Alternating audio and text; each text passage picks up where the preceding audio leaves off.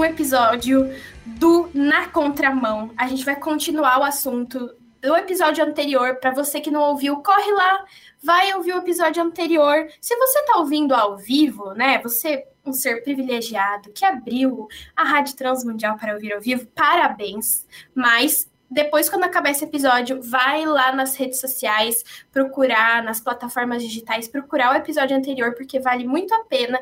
E para você que está na sua plataforma aí favorita, já deu play, começou esse episódio, dá um pause, volta no episódio anterior para você não perder nada. A gente está conversando sobre cristão homoafetivo e essa relação com a homofetividade com o pastor Lisânias, que escreveu um livro sobre o tema. Vale a pena você pesquisar também. Digita aí cristão homofetivo, uma interrogação no final lá no Google, que você vai ter é, vai ser exposto a todo o conteúdo que o pastor Lisânias produziu sobre o assunto. E eu já começo dizendo: bem-vindo, pastor, de novo nesse episódio. Para a galera que está ouvindo, parece que a gente parou, passou uma semana, estamos aqui novamente, mas para a gente, a gente só deu uma pausa para beber uma água e continuou, né? Seja bem-vindo de novo. Obrigado, obrigado. Bora, podemos ficar aqui quantas horas for necessário. Para é uma alegria estar com de verdade. Foi muito bom o primeiro programa. Gostei demais estar com vocês, Débora, Gabriela. Alegria minha. Tá? É uma alegria a gente continuar esse assunto que é tão importante para a nossa sociedade, né? Acho que sempre foi importante, mas também é atual, né? No episódio passado a gente conversou muito sobre o que a Bíblia diz a respeito disso. Então, como a Gabi comentou, vai lá, volta, escuta tudo, escuta desde o começo, para você conseguir seguir a nossa linha de raciocínio. Então, escuta o primeiro episódio, e aí nesse episódio a gente quer conversar é, mais sobre a prática, né? Sobre é, como a nossa família pode lidar com esse assunto, como a nossa igreja pode lidar com esse assunto. E aí a gente já foi copiando algumas perguntas que a gente viu que tem no, é, no livro já do pastor Lisânias, e a gente quer tratar um pouco desses assuntos que, é, que são as mesmas perguntas que a nossa sociedade faz para isso também, né? Então, para começar, pastor, a gente já entendeu no episódio passado que, ok, você ter desejos sexuais por uma pessoa do mesmo sexo com você, o problema começa a partir da fantasia, a partir da, da prática homoafetiva, é, e a gente precisa saber lidar com, com isso, né, e tudo mais.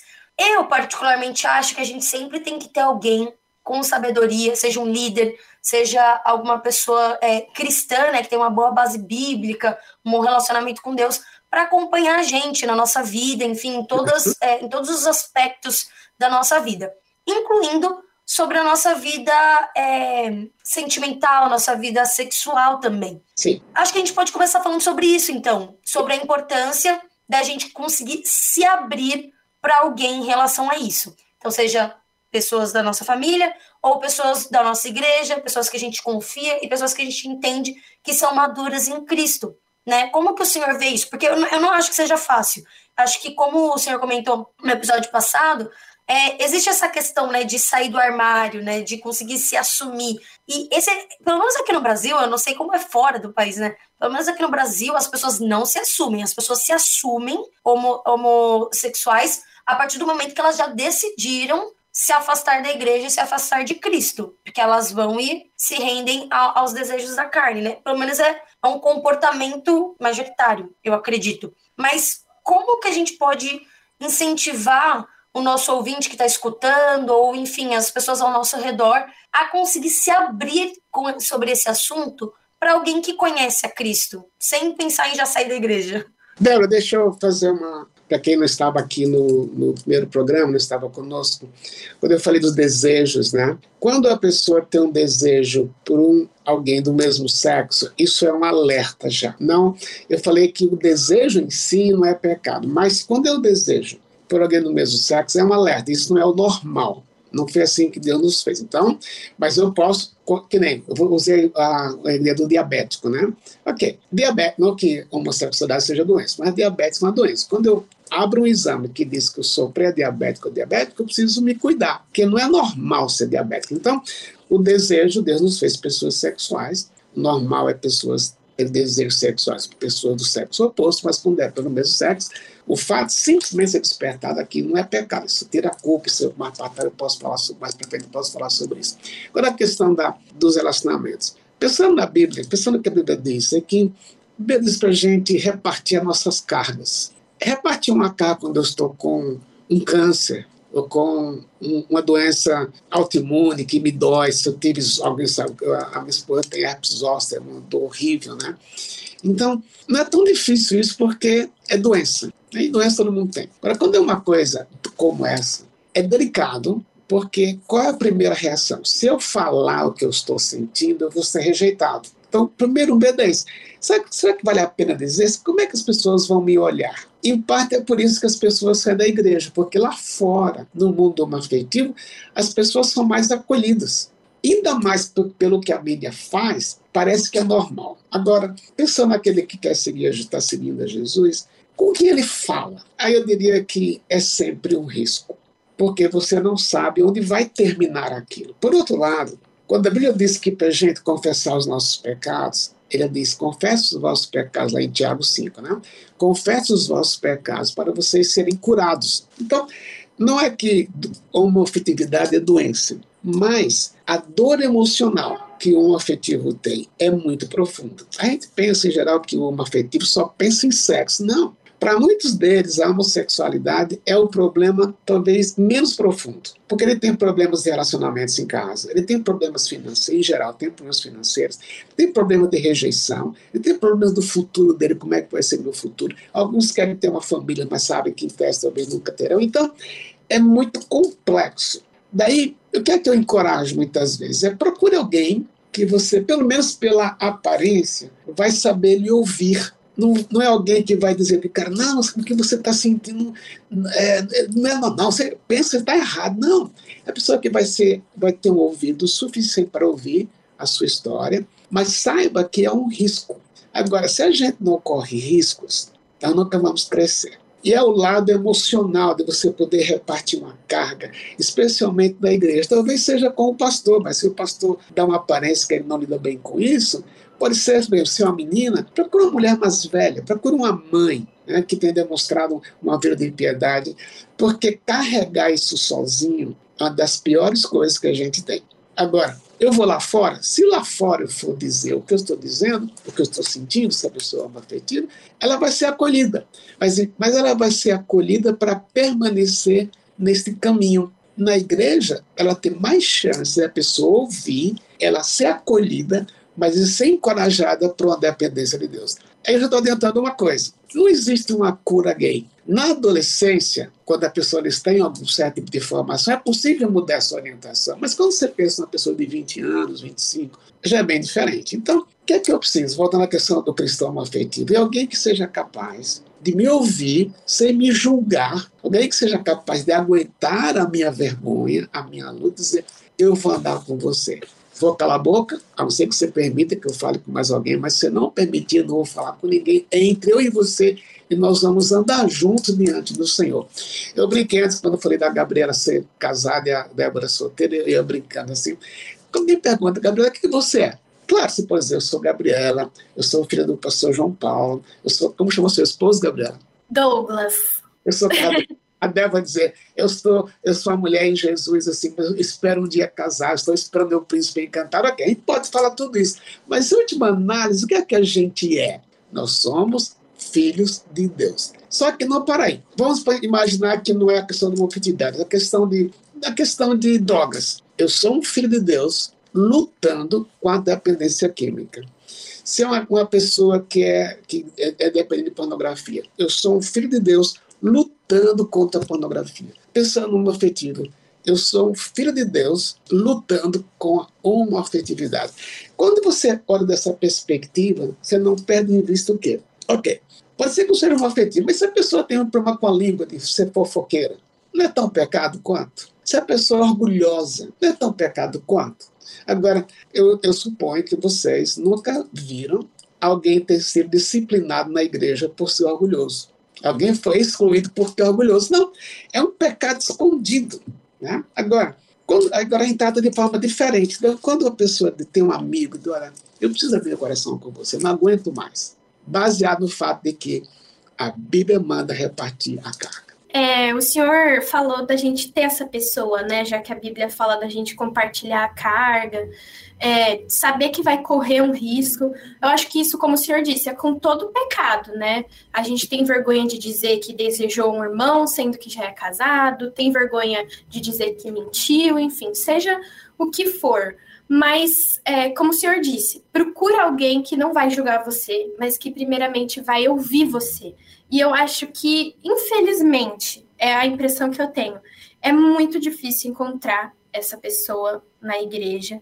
Eu digo por experiência própria na minha adolescência, tinha vergonha de dizer e não vi essa pessoa. É, digo por amigos que não viram essa pessoa. Na época eu era adolescente, então não tinha como eu ser essa pessoa. Então, pensando nessa questão de faltarem essas referências, essas pessoas que é, amam antes de julgar, como que a gente pode estimular para que essas pessoas se formem ou se levantem dentro da nossa igreja? Como que a gente pode ter mais essas pessoas? E já que a gente não vê tanto, será que a gente pode ser assim? Como Jesus seria? Porque hoje eu acho que faltam essas pessoas. Eu creio que aí tem duas coisas, Gabriela. Uma é a questão da gente admitir ou não admitir. A gente aprender a ser vulnerável. Vulnerabilidade é a capacidade de mostrar quem eu sou, independente do que o outro vai reagir. Agora, não é que eu vou abrir meu.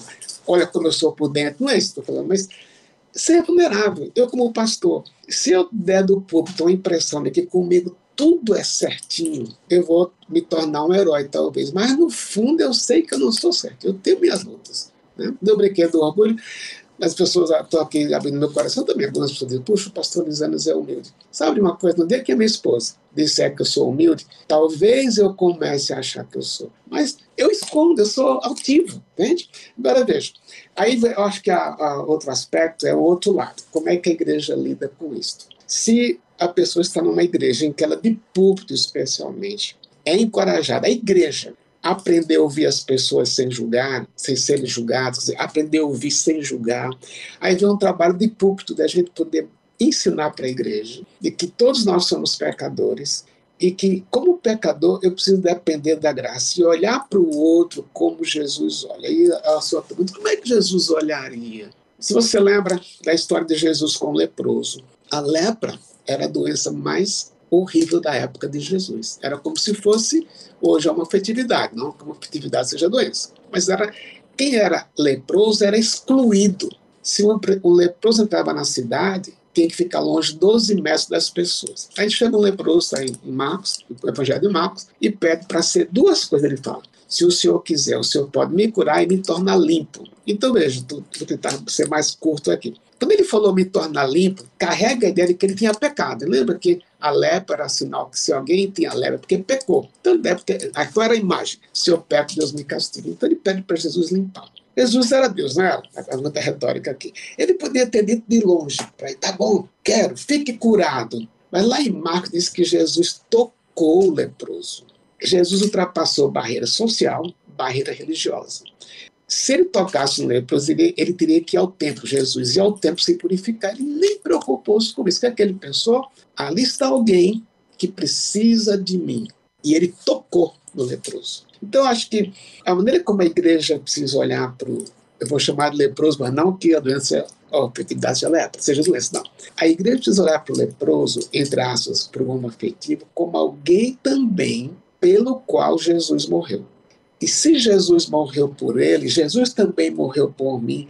E a mesma graça que eu fui alvo de Deus, eu preciso ser gracioso com essa pessoa. Pode ser que ela não seja, o pecado não seja uma afetividade, mas para quem, quem teria coragem de abrir com outro irmão? Eu estou adulterando. É delicado, né? E se virar assunto no boletim da igreja, é risco. Mas eu preciso dizer, Senhor, eu, eu agora eu, eu que quero ser ouvido, né? ou ser um ouvido, dizer, Deus, seja o que ela queira falar comigo, me ajude a olhar para ela como Jesus viu o leproso. Agora que a gente está falando sobre igreja, sobre, enfim, esse convívio, né, dentro da nossa congregação, enfim, vamos partir do pressuposto que tem uma pessoa que tem desejos homoafetivos e essa pessoa abriu mão de ter qualquer tipo de relacionamento, enfim, justamente para não entrar no pecado.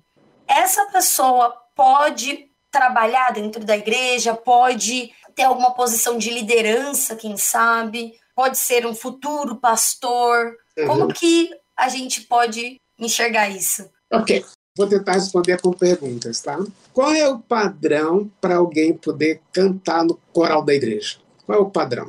Ok, eu tenho uma boa voz, eu não posso participar de nenhum coral, então tem que ter uma boa voz. Mas às vezes a gente se esquece de olhar como é a vida dela com Jesus. Porque não é só o talento que é importante. Então, dentro da sua pergunta, Débora, que é muito prática, a questão do padrão para ser líder não é se é gay ou se é hétero. O padrão é, ela reflete Jesus? Esse é o padrão. Agora veja, quantos nós sabemos, estou aqui brincando, mas na realidade é verdade de qualquer igreja, como na minha também. Quantos que eu vejo lá que eu estou brincando com o pode ser, pode ser outro ministério. Quantos eu sei que, que eles estão na frente cantando, não tem problemas com pornografia, não, não bate na esposa em casa, mas o não tem coragem de abrir a boca. Não é, como eu falei há pouco, orgulhoso. Quer dizer, o que é importante é o padrão não é a questão sexual. O padrão é a minha vida reflete Jesus. Agora, é possível alguém que tem desejos afetivos viver com esse desejo sob controle do Espírito Santo? É possível. Como eu posso, como pastor, vou dar um exemplo prático da minha vida. Quer dizer, eu estou no Monobia há quase 30 anos. Gente, ainda para mim é um desafio pregar. Eu gosto de pregar, é a minha paixão. Agora, quando eu vou orar, vejo uma, uma vez aconteceu o seguinte: um presidente da igreja, eu falei para ele, falando, ora por mim que eu vou pregar. Aí ele falou assim: Isanes, você quer que eu ore para a igreja ser abençoada você quer que eu ore para você estourar a boca do, do balão enquanto está pregando, a igreja ficar em pé e aplaudir depois terminar o sermão? Aquilo me irritou na hora. Mas dentro de mim, depois que acabou o culto, eu falei, tem mistura aí. Eu quero ser aplaudido. Quero, eu quero ganhar aqueles tapinhas nas costas. Ninguém vê isso, sabe? Então, veja, o, o que, é que eu preciso ter em mente é que é possível alguém que conhece Jesus ter desejos homoafetivos? Algumas pessoas têm. Mas é possível viver na dependência do Espírito Santo, como eu tenho que cada vez que eu vou subir no púlpito falar, Deus, tu sabes que eu quero aparecer aqui, mas o meu alvo de vida é te agradar. Perdoe a minha inclinação aqui para o altivez, para crescer visto, mas use-me.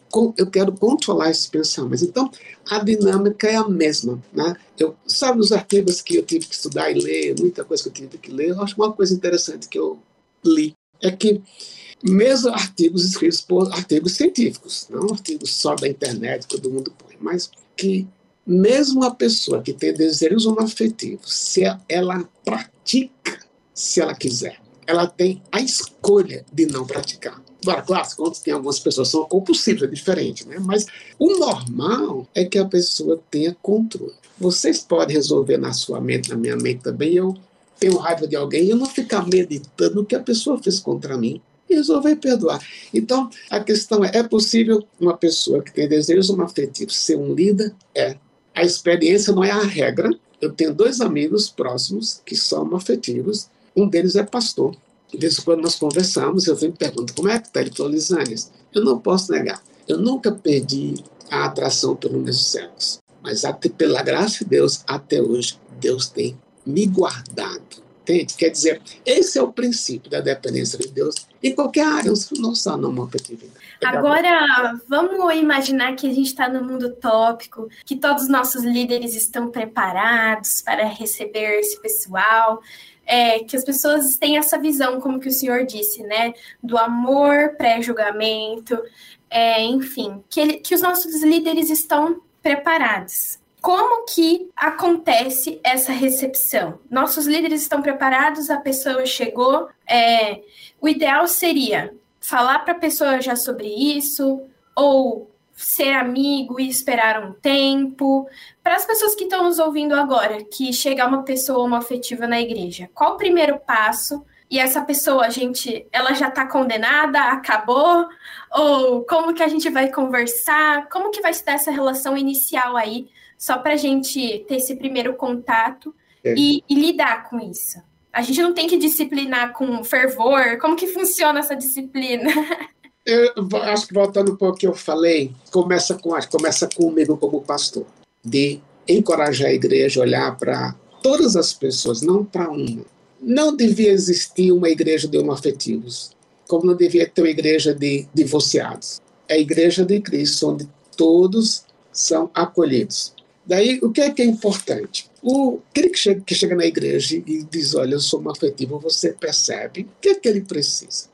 Ele precisa entender que o chamado da igreja não é transformar o gay em hétero. Mas o chamado da igreja, o nosso chamado é ajudar as pessoas a crescerem como discípulos de Jesus. Então a abordagem não é você tem que largar o, a, a prática como afetiva. Se ele, na medida que ele vai conhecendo Jesus e, e Jesus se torna o Senhor da vida dele, ele vai aprender que comportamento ele deve ter ou não. Então acho que começa com a gente, como pastor, de poder comunicar do púlpito o acolhimento, não só como afetivo, mas qualquer tipo de pessoas.